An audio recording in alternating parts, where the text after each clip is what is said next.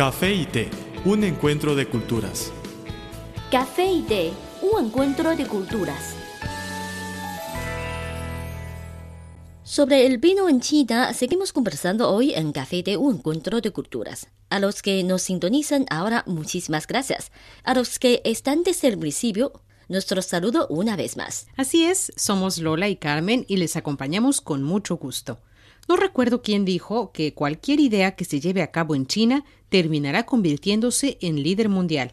Pero ahora tengo un ejemplo. Según el informe Future of Wine Report, publicado por la tienda de vinos londinense Very Bros and Roth, considera que para el año 2058 China será líder mundial en la producción de vinos de alta gama. Creemos absolutamente que China competirá con los mejores vinos de Francia. Es perfectamente concesible que en un país tan grande haya porciones de tierra con terroirs y microclimas adecuados para elaborar vinos premio, dice el informe. Como hemos mencionado en programas anteriores, la producción de vino en este país data de por lo menos 2000 años, cuando el emperador Wu del Imperio Han mandó a su enviado Chang Tian a hacer un viaje hacia el oeste, recorriendo el camino que más tarde se conocería como la Ruta de la Seda, y este trajo desde el pequeño reino Taiyuan las uvas, así como a expertos en la técnica de fermentación. Como China es uno de los países de origen de la uva, esta fecha puede ser adelantada aún más, como indicaron algunos descubrimientos arqueológicos recientes.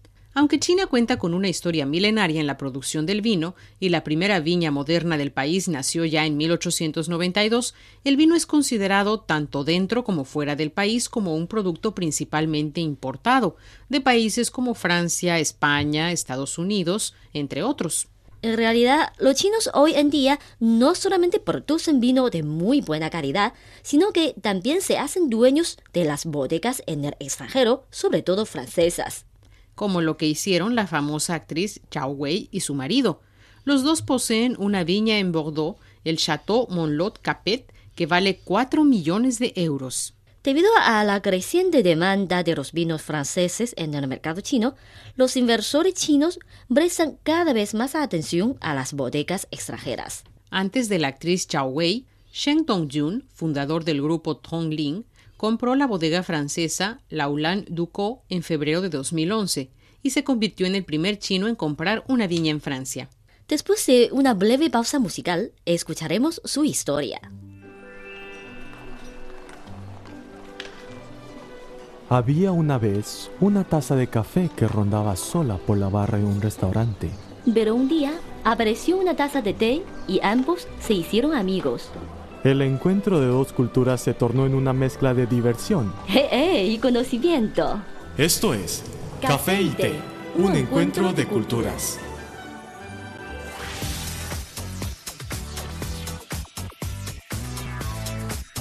Visítenos en nuestro sitio web espanol.cri.cn.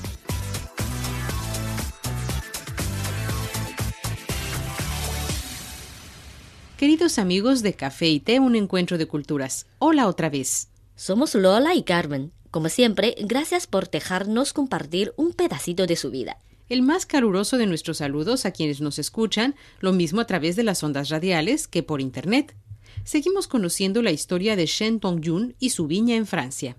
Shen Dongjun viajaba por trabajo a Francia por lo menos una vez al año y gracias al contacto con los locales comenzó a interesarse en el vino y encontró en ello oportunidades comerciales. Es fácil conseguir una bodega extranjera, pero es difícil gestionarla apropiadamente. No basta echar dinero en la compra de una bodega. Hay que preparar una suma que puede ser el doble o el triple de la compra para la siguiente operación, manifiesta Shen Tongyun.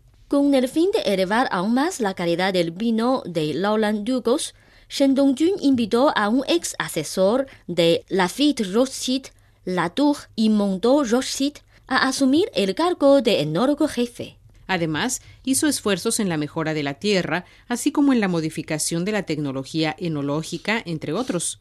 Por si fuera poco, exploró la historia de la bodega y puso nuevos significados en la marca. Para los inversores, el mayor riesgo no consiste en el fondo, sino en los choques culturales.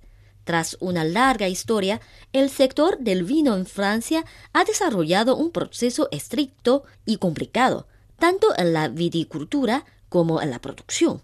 Y ello se ha arraigado en la conciencia de todos los que trabajan en este sector.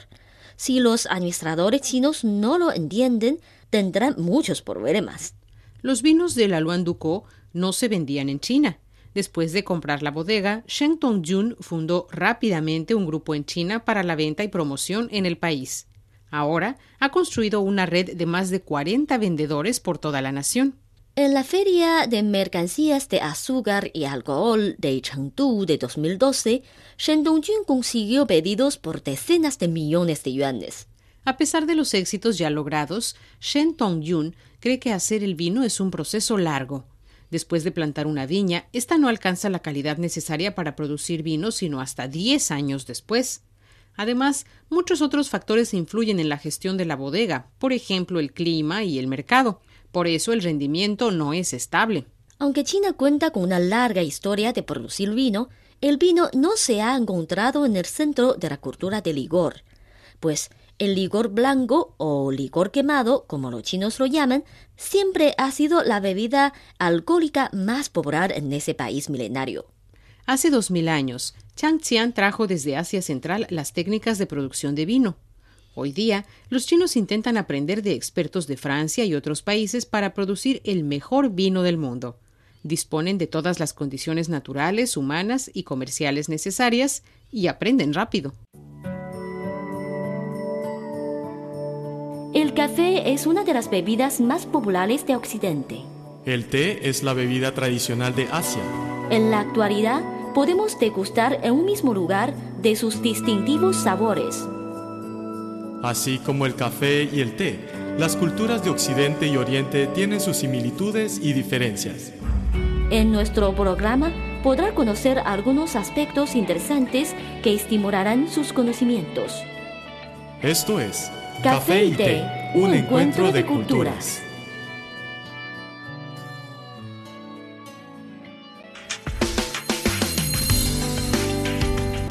Visítenos en nuestro sitio web espanol.cri.cn.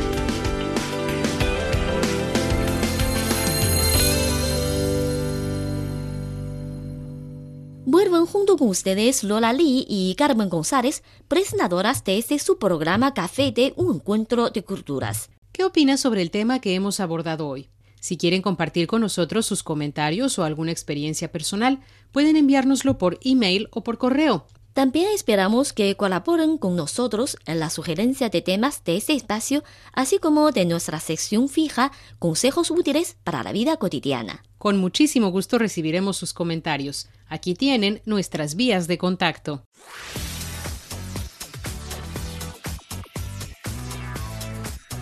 Nuestro correo electrónico es spa.cri.com.cn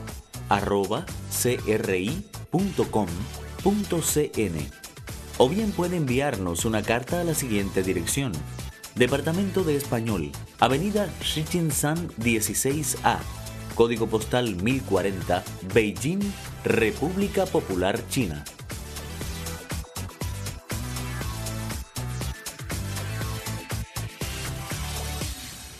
Siempre estamos a su disposición. Por favor, indiquen para café y té en el sujeto de su mail o en el sobre de su carta. Hasta aquí nuestro programa para hoy. Café y té, un encuentro de culturas, es un programa hecho especialmente para usted. Desde nuestro estudio se despiden Lola y Carmen. Les esperamos en la próxima entrega. Hasta pronto. Hasta luego. Había una vez una taza de café que rondaba sola por la barra de un restaurante. Pero un día apareció una taza de té y ambos se hicieron amigos. El encuentro de dos culturas se tornó en una mezcla de diversión. ¡Eh, eh! Y conocimiento. Esto es Café y Té, un encuentro de culturas.